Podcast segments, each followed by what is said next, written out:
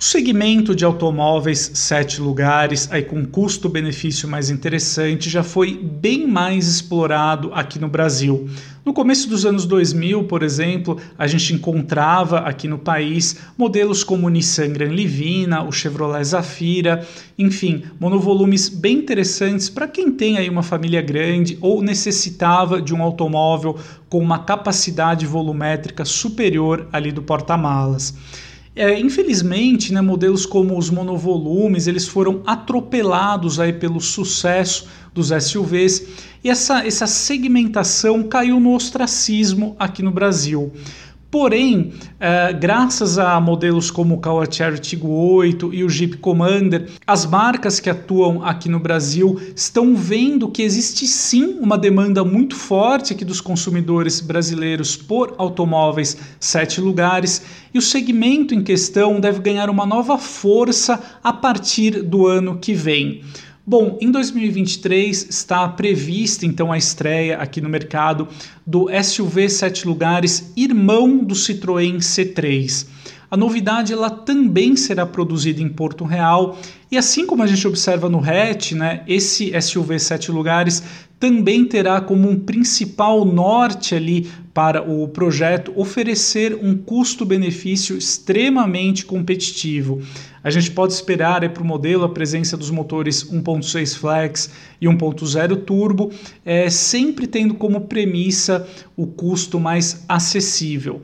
Já para 2024, a gente pode falar em um facelift bem profundo para o Chevrolet Spin, que hoje reina como a única opção para quem deseja um automóvel com até sete lugares e um preço mais acessível. De qualquer forma, o Spin ele já completa 10 anos aqui de mercado, ele precisa de uma renovação para ainda se manter competitivo frente aos novos rivais. A Chevrolet deverá preservar a plataforma do Spin atual, mas realizando uma renovação profunda ali na parte dianteira e traseira e também na cabine do monovolume. Ele deve ganhar também segurança, né, recebendo até seis airbags, mas pode preservar aí o motor 1.8 flex, né?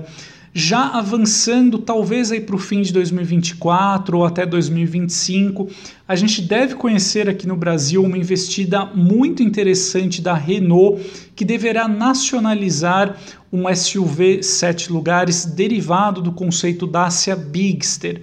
Esse modelo é bem interessante porque ele oferece um porte aí equivalente ao de alguns SUVs intermediários hoje aqui no mercado e vai posicionar a Renault então em um segmento onde ela não atua hoje e que será bem interessante, né? Além dos sete lugares, esse modelo também poderá contar com alguma opção de mecânica híbrida, então será um produto aí é, bem interessante, uma alternativa em relação a SUVs é, mais sofisticados, como é o caso do Commander e do Tigo 8, mas é, preservando um estilo ali mais robusto, talvez um interior mais trabalhado em relação ao que nós vamos encontrar nesse SUV sete lugares irmão do C3 e também na atualização do Spin.